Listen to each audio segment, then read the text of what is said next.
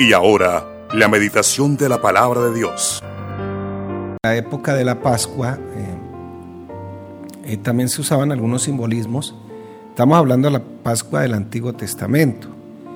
Esa Pascua se celebra, eh, la palabra Pascua viene de una palabra hebrea que significa Peshá, que el significado es pasar por alto.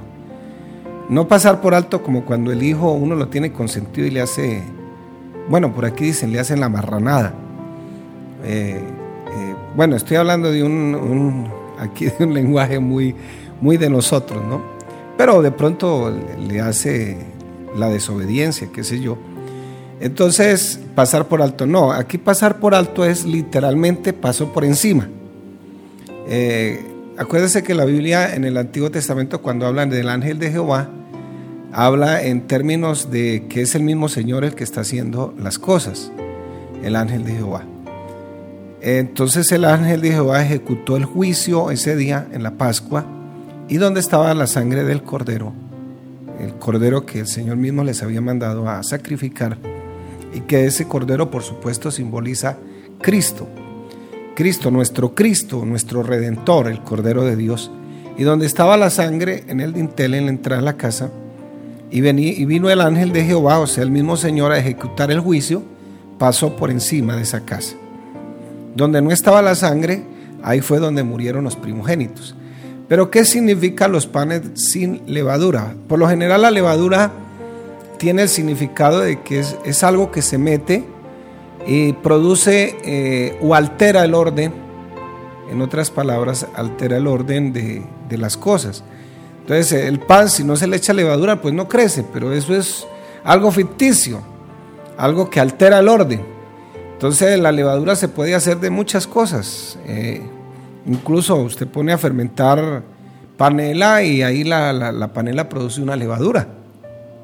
Claro, ahora pues la venden en las panaderías, donde venden las cosas para panadería, usted va y compra la levadura muy fácil. Pero entonces, la levadura es como eh, refiriéndose, quítense todo eso que les estorba en la vida, pecado, que les, se quítense todo eso, eh, para que puedan eh, estar preparados para salir a adorar a Dios en el monte Oré, porque esa es la salida de la tierra de pecaminosidad, de la tierra de Egipto que simboliza el mundo, de Faraón que simboliza el pecado, e iban a empezar a tener una nueva relación con Dios. Entonces por eso el Señor les dice, eh, no coman más pan con levadura. Bueno, en esa ceremonia, eh, pan sin levadura, perdón, y el cordero tenía que ser asado y adobado con hierbas amargas. Eh, no se podía quebrar los huesos, simplemente se cocinaba así y tenían que ponerse las sandalias, usar un bordón que significa, y las sandalias y ese bordón significan el peregrinaje que nosotros tenemos aquí en la tierra. Eh, esa, misma, esa misma institución de la Santa Cena o la Pascua la tomó el Señor y nos la dejó a los, cristianos, a los cristianos como un mandamiento. Porque eh, no es casualidad, todo está bien coordinado por Dios que el mismo día que estaban celebrando la Pascua judía, ese mismo día estaban matando al Señor, el Cordero de Dios, el que dice, este, es, yo soy el pan de vida. Cuando se tomaba el pan y se partía en pedazos, pues sencillamente estaba representando la muerte de Cristo eh, de esa misma manera, como dice Isaías 53. Entonces, ahora nosotros también celebramos la Pascua.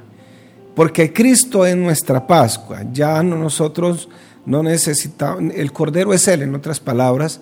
Eh, cuando nosotros nos bautizamos, cuando nosotros creemos, estamos eh, cobijados por esa sangre, en otras palabras. Entonces ya para nosotros no hay juicio porque ya el juicio se le hizo al Cordero de Dios. Entonces ahora eh, no es que el Señor pase por alto algunas cosas, pero ya el juicio no es para nosotros el que acepta el cordero. Y los panes sin levadura pues significan eso, quitarnos todo peso de pecado, eh, vivir una, vida consagrada para Dios. Eh, en esos términos es que el Señor manda que se coma el pan sin levadura. Nosotros le llamamos hoy, no le llamamos, sino que la Biblia le llama hoy para la, nueva, para la, para la gracia, para esta nueva época, le llama la conmemoración de la Santa Cena. es una santa convocación. La iglesia primitiva lo celebraba cada semana. Nosotros lo celebramos cada seis meses. Bueno, si queremos, cada año. Lo que no queremos es que pierda como el sentido santo que tiene, porque es que cuando las personas eh, practican algo eh, muy seguido, muy común, ya pierde como el verdadero significado y empieza a perder como el verdadero sentido. Entonces, qué bueno que podamos de vez en cuando, eh, claro, para tomar la Santa Cena el Señor me exige unos requisitos o me pide algunas cosas que tengo que hacer, pero no lo vea por el lado negativo de que, ay, tengo que esto, no, véalo por el lado positivo de que la Santa Cena, la Santa Convocación, eh, trae bendiciones para la vida espiritual de las personas. Bueno, eh, es que yo le había prometido a un oyente, eh, me hizo la pregunta de Génesis 1.26. Yo no se la respondí porque estábamos sobre el tiempo y la verdad es que pues es una respuesta algo larga. Eh, primero que todo yo quiero que usted nos enfoquemos en este contexto. la Biblia fue escrita en tres idiomas diferentes al español, en hebreo, en arameo y en griego. Lo bueno para que la persona cuando lea la Biblia, por eso Dios ha puesto ahí algunos apóstoles, eh, profetas, evangelistas, pastores y maestros, para que le ayuden a usted. Eso no es casualidad que Dios los haya puesto ahí. Claro, algunos están en contra de muchas cosas, pero no, Dios los puso ahí para que la edificación de los santos, dice Efesios capítulo 4, 11, eh, la edificación de los santos para la obra del ministerio. Dios los puso ahí para que le dé le una ayuda. Pero lo bueno sería eh, leer la Biblia con un buen sentido. Primero que usted tenga en la mente que la Biblia no se escribió en español. Metas eso en la cabeza. Segundo, la Biblia eh, tiene algunos géneros literarios. Voy a mencionárselos. Está eh, el, género literario de la narración. Entonces usted encontrará porciones en la Biblia donde usted quiere leerlas, eh, leerlas y leerlas y no quieren que paren. Hay otras porciones de la Biblia que a usted le parecen hartas y no las lee por eso. Oye, es que estos nombres, oye, es que esto qué significa aquí o esto qué vamos para allá. Entonces, por ejemplo, la historia de José eh, es un estilo narrativo. Ay, usted lee la historia de José y no quiere parar, no quiere parar. Eh, también tiene otro género que es el género de las leyes. Entonces está en el libro de Levítico. Entonces las leyes se dividen en dos partes, unas eh, apodíticas y las otras casuísticas. Las, apodíticas es que la sentencia se daba, la ley, no matarás. Esa era todo lo que había que hacer. No matarás y no matarás y listo. No hay ninguna explicación. Pero hay unas casuísticas. La misma palabra lo dice. Hay que mirar algunas casual, causas perdón, para que se cumpla la ley. Pero casi nadie quiere leer el libro de Levítico. Aparece la palabra puro e impuro. La palabra Impuro aparece mil cien veces, o mil veces más o menos por ahí dicen los, que saben, y la palabra puro aparece 700 veces. Pero ¿qué quiere significar esas dos palabras? Pues resaltar la obra santificadora de Cristo con la palabra puro y la, y la importancia que debemos darle al pecado y que el pecado está en todas las áreas de la vida del ser humano. Hay otro género literario que se llama el género eh, poético. Entonces el género poético usa mucha figura de lenguaje. Entonces las figuras de lenguaje y mucho género eh, poético no se puede interpretar literalmente. Por ejemplo, quisiera bañarme en la piscina de tus ojos. ¿Qué quiso decir el autor? Eh, es un poema que me aprendí cuando era un adolescente. Quisiera bañarme en la piscina de tus ojos y tirarme del trampolín más alto de tus pestañas y caer a la profundidad de tu boca. ¿Qué quiso decir el autor con ese verso? No se puede interpretar literalmente, entonces hay que buscar las figuras literarias que tiene y hay que mirar qué significa. Ese es el lenguaje poético. Está el libro de los Salmos, está el libro de Job, está el libro de Eclesiastés, Cantar de los Cantares. Entonces, fíjese que esos libros no se pueden interpretar literalmente. Ahora, una de las partes del Génesis es un poema. Es un poema. Ya yo quiero llegar a un punto con eso. Entonces, claro, lo que pasa es que nosotros leemos en español. No, pero es que aquí, mire, no, eh, vamos para allá. La Biblia no se escribió en español. Nunca, nunca piense usted que la Biblia se escribió en español. Es más, la salvación que nosotros tenemos viene de los judíos. El Señor cuando está hablando con la mujer samaritana, se encuentran los dos y le dice eh, a la mujer, es que ustedes no saben adorar y ustedes no saben a quién adoran. Eso está allá en Juan 4:22. Nosotros sí sabemos, dice el Señor, porque en cuanto a la carne, el Señor viene por el lado de los judíos. Nosotros sí sabemos judíos, perdón, sí sabemos adorar, porque la salvación viene de los judíos. Entonces, primero eh, encajemos eso aquí en la cabeza que la Biblia no se escribió en español. Bueno, segundo, otro género literario es eh, el género eh, profético. Entonces, la Biblia divide los profetas en mayores y menores.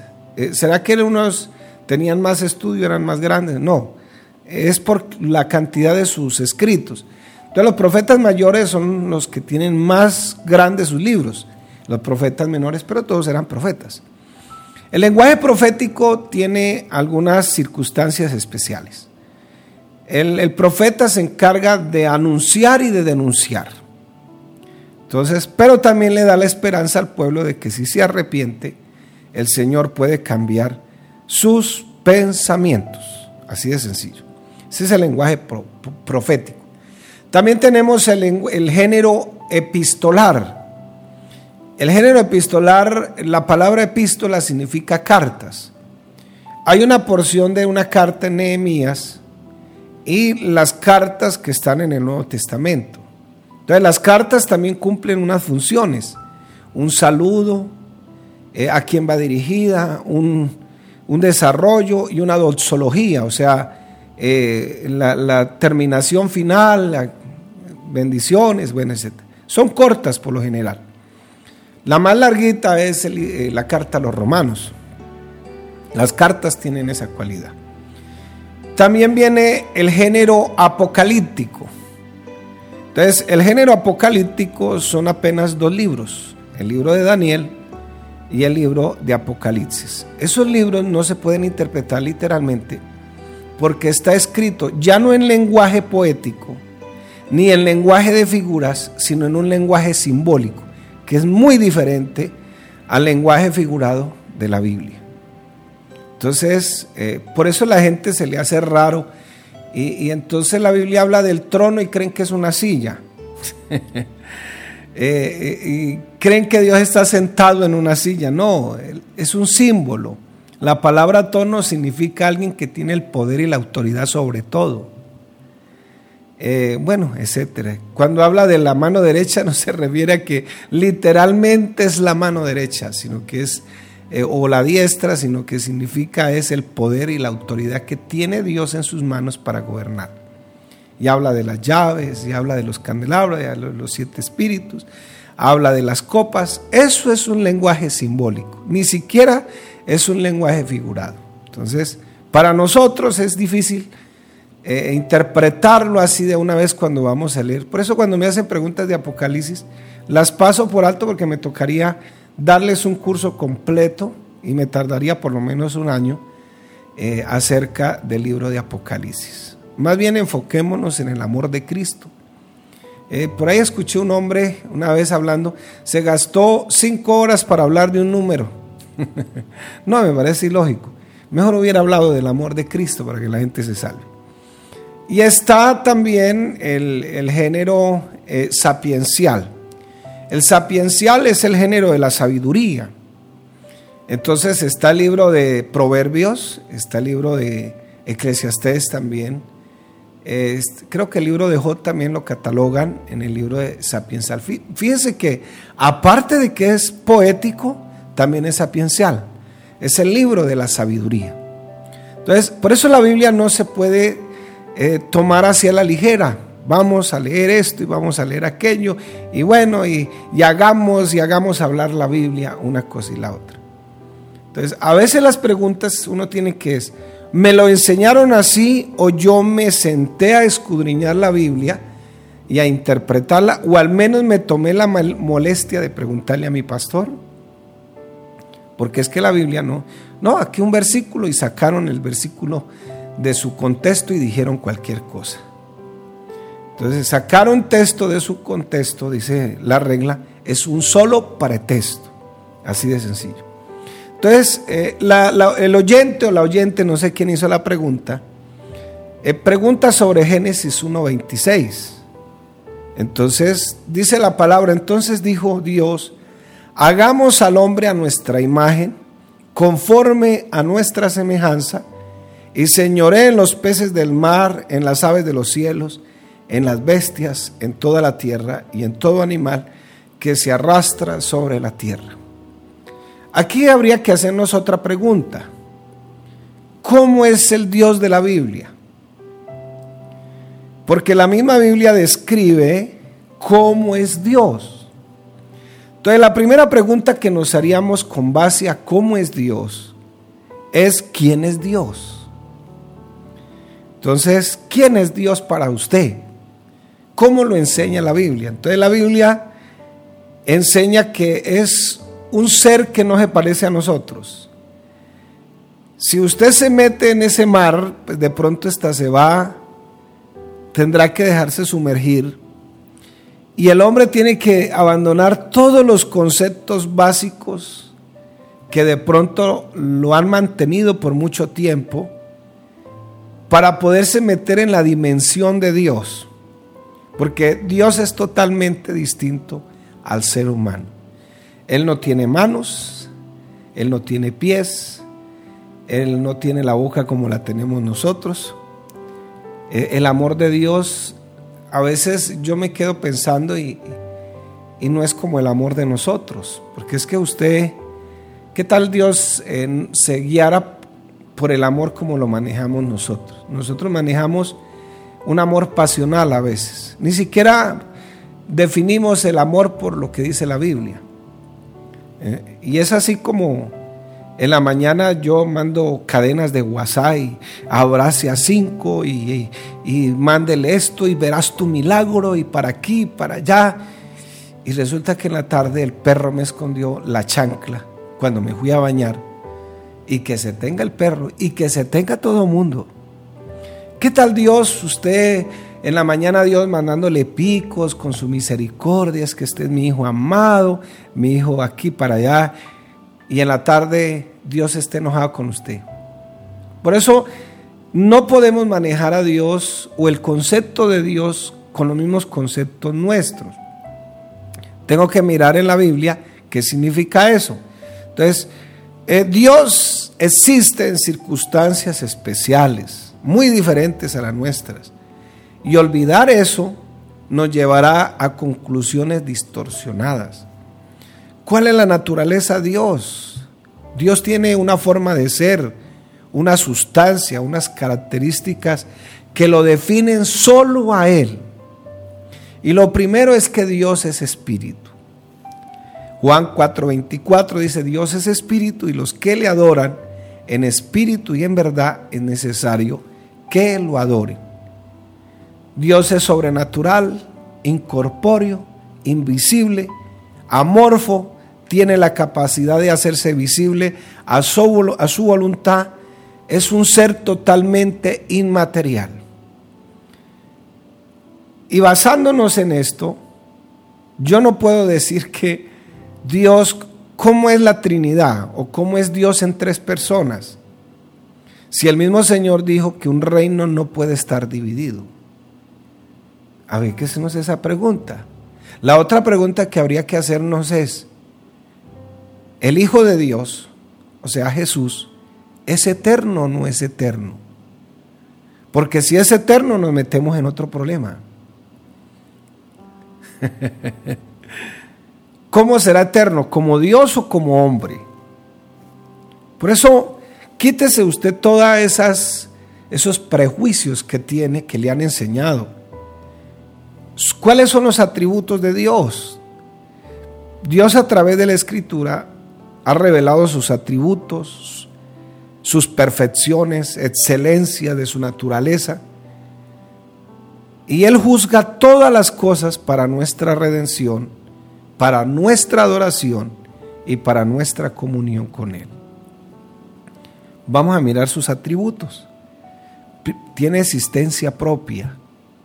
Juan 5:26 dice, porque como el Padre tiene en sí mismo, así también ha dado el Hijo el tener vida en sí mismo.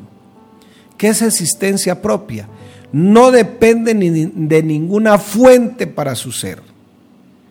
Colosenses 1.17 dice, y Él es antes de todas las cosas, y todas las cosas en Él subsisten. Dios es inmutable, nunca cambia. Dios es indivisible, usted no lo puede dividir.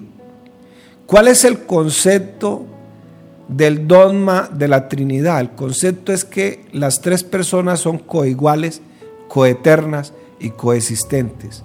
Yo quisiera que me mostraran dónde está eso en la Biblia. Porque cuando yo digo co, co, co, es como si formara una cooperativa. Co, co, co es que es como cuando uno parte una naranja en tres pedazos. Pero Dios es indivisible, Dios es inmutable, Dios tiene existencia propia. Entonces, mire lo que dice, que es inmutabilidad, que nunca cambia. Él es el mismo de ayer, hoy y por los siglos. Él es el alfa y la omega. Entonces, es eh, eso, el alet y el tab. Principio y fin. Es más, los judíos hablan de una, de una palabra intermedia en el sentido de, de darle a Dios como e, es el soberano y absoluto Dios que rige todo el universo. Eso es lo que quiere decir alfa y omega. Malaquías 3:6 dice, porque yo Jehová no cambio. Por esto, hijos de Jacob, o sea, el pueblo de Israel, no habéis sido consumidos, porque nos ama. Santiago 1.17 dice, toda buena dádiva y todo don perfecto desciende de lo alto, del Padre de las luces, en el cual no hay mudanza ni sombra ni de variación. Es eterno. Salmo 92 dice, antes que naciesen los montes y formase la tierra y el mundo, desde el siglo y hasta el siglo tú eres Dios. Primera de Timoteo 1:17 dice, por tanto al Rey de los siglos, inmortal invisible, al único y sabio Dios, sea honor y gloria por los siglos de los siglos. Es omnipresente cuando yo uso esa palabra omnipresente, Él puede ser el Hijo, Él puede ser el Padre y Él puede ser el Espíritu Santo, porque está en todas partes. No es que si, si, si Dios es en tres personas, deja de ser omnipresente. Ve tú y haz el mandado. Eso es lo que dicen los universalistas, los arrianos en otras palabras. ¿Qué dicen los universalistas, unitarios? Se les llama también. ¿Qué dicen? Que Jehová es un Dios grande y Jesús es un Dios pequeño y por eso ellos en su Biblia, en el primer versículo de Juan, le ponen Dios con D pequeña.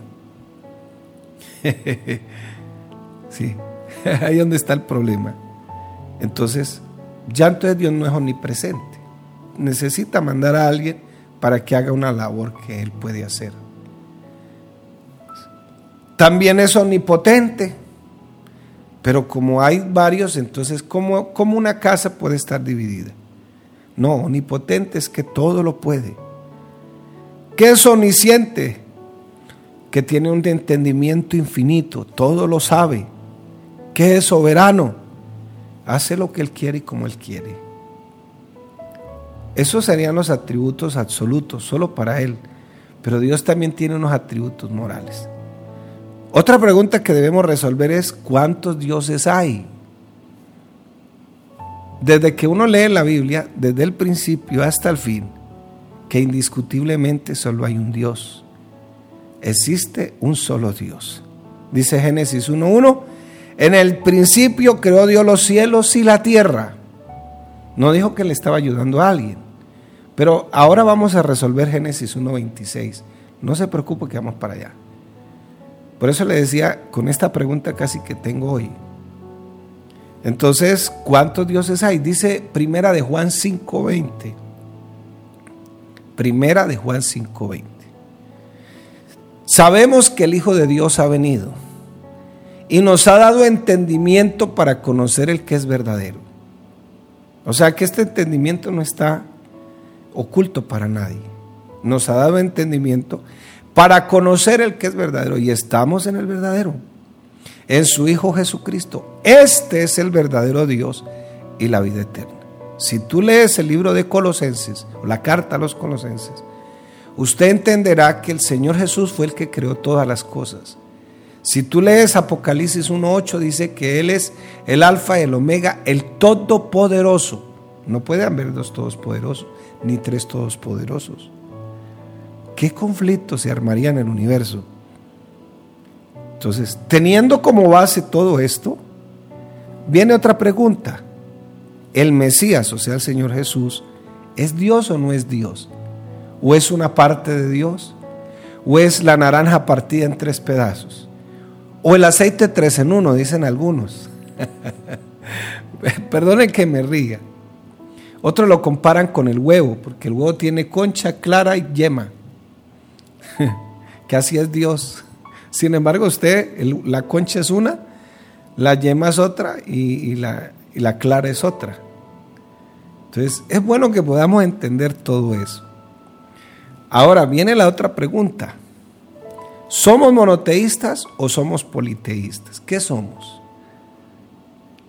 Por lo general, la palabra mono significa uno, teísta, un solo Dios. De ahí se desprende la palabra unicidad. Unicidad que es la calidad de único. No hay más ni en número ni en, ni en unidad. Porque es que una unidad es infinita. Un uno tiene muchísimos números. Pero es que Dios no es así. O sea, por Dios, entendamos que Dios no es igual a nosotros. Entonces, el mismo Señor en el Antiguo Testamento dijo, a ningún otro daré mi honra ni mi gloria. Y nosotros le damos la honra y la gloria al Cordero que nos ha salvado. Pero la pregunta es, ¿el Cordero es Dios? ¿El único Dios? ¿Por qué dice que Él es el alfa y el omega? Entonces, cuando Él dice que Él es el primero y lo último, le voy a explicar cómo funciona. Usted va a pagar el recibo de la luz. Y llegó allá donde se paga el recibo de la luz y no hay más personas sino usted. Entonces usted mira, pero no hay cola, no hay fila. Entonces usted es el primero, pero también es el último. Eso es Dios. Y el Mesías sí es Dios, porque la Biblia lo dice en Romanos 9:5 que Cristo es Dios sobre todas las cosas. Entonces, resuelto ese problema, vámonos a Génesis 1.26.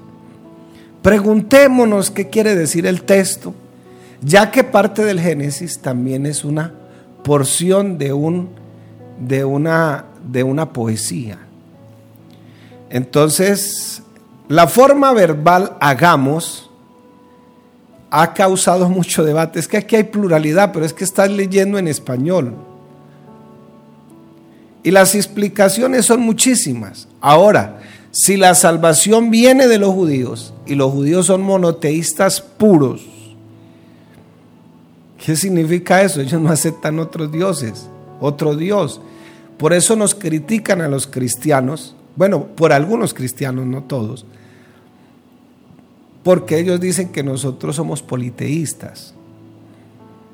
Pero nosotros no somos politeístas. Dios nos guarde. Dios nos guarde. Entonces, ¿qué dice Isaías 9:6? Un hijo, un niño nos es nacido, hijo se nos es dado, y el principado sobre su hombro y se llamará su nombre admirable, consejero, Dios fuerte, Padre eterno y príncipe de paz. Imagínense que el niño estaba ahí en, el pesebre, en pañales, y ya es Padre Eterno. Eso lo dice Isaías 9:6, no lo digo yo. Entonces, para algunos, esta forma verbal, hagamos, significa que es el plural o que en ese plural hay una trinidad. Entonces, esta explicación no es cierta porque en la mente del escritor hebreo no cabe esa palabra. Para que usted se dé cuenta. Si quiere, búsquelo en Google. Los hebreos, los israelitas, los judíos, ¿en, qué, en cuántos dioses creen? Yo aprendí que ellos eran monoteístas cuando iban octavo de bachillerato. Uy, eso hace muchísimos años. Pues yo tenía como la ligera cualidad, digámoslo así, de leerme los libros que pedían los profesores antes de que los profesores dieran las clases. Y una de las cosas que más me impactó es un libro, se llamaba Dejando Huella, de sociales, de geografía. Y cuando llegué al pueblo judío, yo no era cristiano, sin embargo eso me impactó. De pronto usted lo encuentra por ahí. Segundo, algunos dicen que es un diálogo entre Dios y la corte celestial. Claro, se apoyan en estos textos. Primera de Reyes 22.9, Jo 1.6, Jo 2.1 y Jo 38.7. El problema cuál es? Que en la escritura no se presentan a los seres angelicales o angélicos como co-creadores. O sea, incluso para algunos de la unicidad que se, apoyan en este texto, también queda por el piso. Porque Dios no tiene una cooperativa en, en el cielo. Él es el creador de todo. Los ángeles no son co-creadores, en otras palabras. Entonces, no se niega que Dios pudo estar con su corte celestial y estos ángeles presenciando la creación, pero una cosa es presenciar y otra cosa es crear, porque estamos hablando de hagamos.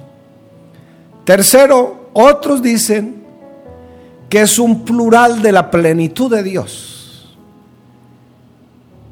Entonces, es como decir, ya no es como hablar de que Dios es grande o que Dios es poderoso, sino que Dios es poderosísimo.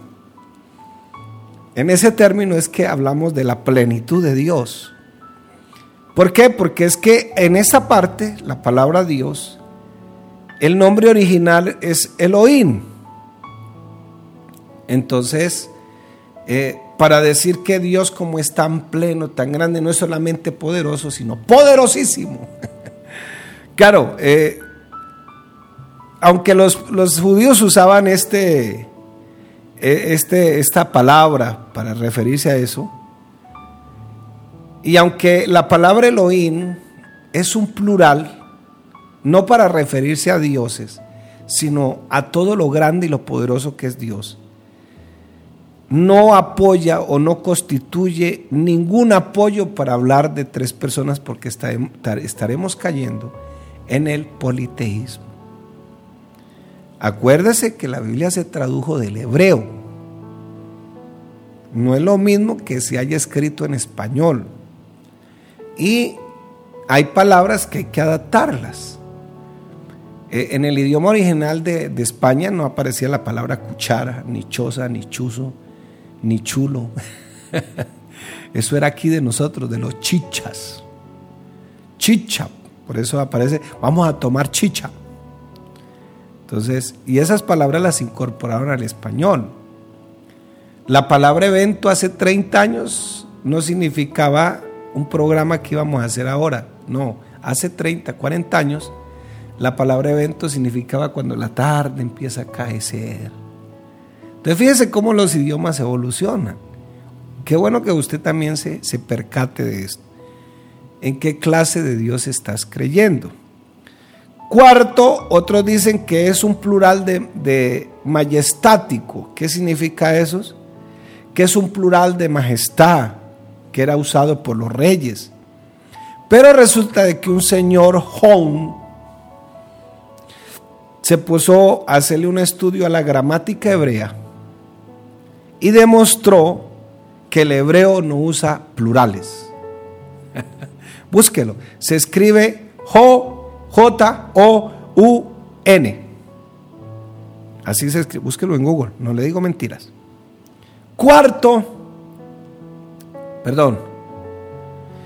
Quinto, que denota pluralidad dentro de Dios mismo. Y esta teoría la basan en Génesis 1.2. Y dice que la tierra estaba desordenada y vacía y las tinieblas estaban sobre la faz del abismo y el Espíritu de Dios se movía sobre la faz de las aguas. Acá se menciona el Espíritu de Dios y los que creen en esta teoría dicen que es con el Espíritu de Dios que el Señor hablaba. Pero ojo, ojo, si espíritu se traduce de la palabra rúa, que es viento, entonces la teoría queda por el piso. ¿Me hago entender? Espero que sí. Y quinta y sexta, que es la más, la que más eh, tiene, la más acertada, o la que más se acepta, por los estudiosos de la Biblia, los traductores, es que ellos dicen que es un soliloquio de Dios. ¿Qué quiere decir esto? Que Dios está hablando consigo mismo al tomar la decisión de crear el género humano. Y esta es la teoría que más respaldo tiene. Entonces, ¿por qué? Porque es que hagamos al hombre, esa frase, tiene que ver la palabra hombre es un genérico y no es algo personal. O sea, hagamos la humanidad en otras palabras. ¿Por qué? Porque la palabra Dan es un genérico. Por eso dice, eh, ante mí se doblará toda carne, no solamente los hombres, o cuando se refiere que todo hombre de toda nación, no, también caben las mujeres. Es un genérico para decir toda la raza humana. Otro ejemplo, de tal manera amó Dios al mundo, o sea, toda la humanidad. La palabra mundo ahí es un genérico para decir toda la humanidad. Entonces, como el Señor dice, hagamos la humanidad, es un soliloquio porque está hablando consigo mismo. Entonces, eh, no solamente se estaba refiriendo a un individuo, sino a todos los individuos que iba a crear el Señor. Entonces, género humano. Soliloquio y monólogo es lo mismo, para que usted, y esto es un, un recurso de la gramática, de la literatura para poder escribir bien. Sobre todo se usa en el teatro. No se le olvide. Pero como, como Génesis también está escrito en parte por una poesía, también tiene una figura de lenguaje. Y tal vez usted no la ha escuchado, o si usted pasó por el bachillerato, el español pasó por encima, como el pechá, por encima. Eh, yo me acuerdo que me tocó hacer una exposición de figuras literarias cuando estaba en mi bachillerato. Claro, de pronto el español pasó, me sorprende de abogados, de ingenieros con mala ortografía. Eso me da a entender a mí que el bachillerato quedó en ascuas. Pasó por alto, pasó, pechá. Entonces viene otra figura del lenguaje que se llama endiadis con, con H o sin H. La, puede, la puedes consultar en Google si quieres, para que se den cuenta que el pastor no está diciendo mentiras. Y en la literatura, la endiadis o endiadis con H es una figura de tipo retórica y de pensamiento cuyo objetivo es generar un concepto a través del empleo de dos palabras, que no haya un verbo. Entonces, ¿cuál es la idea del texto? Que Dios está creando al hombre a su imagen. Entonces, yo no sé de dónde sacan ese cuento de que hay pluralidad de dioses de que hay dos o tres personas ahí. Si necesita, yo le puedo enviar todo esto. Con mucho gusto. Lo dicen todos los libros, hasta los libros trinitarios. Porque lo saqué de ahí. Entonces, mi hermano querido, tenemos que aprender a estudiar la Biblia. Y no, no coma carreta, no coma cuento, estudie la Biblia. Estudie la Biblia. Dios les bendiga. Vamos a orar en esta mañana por las necesidades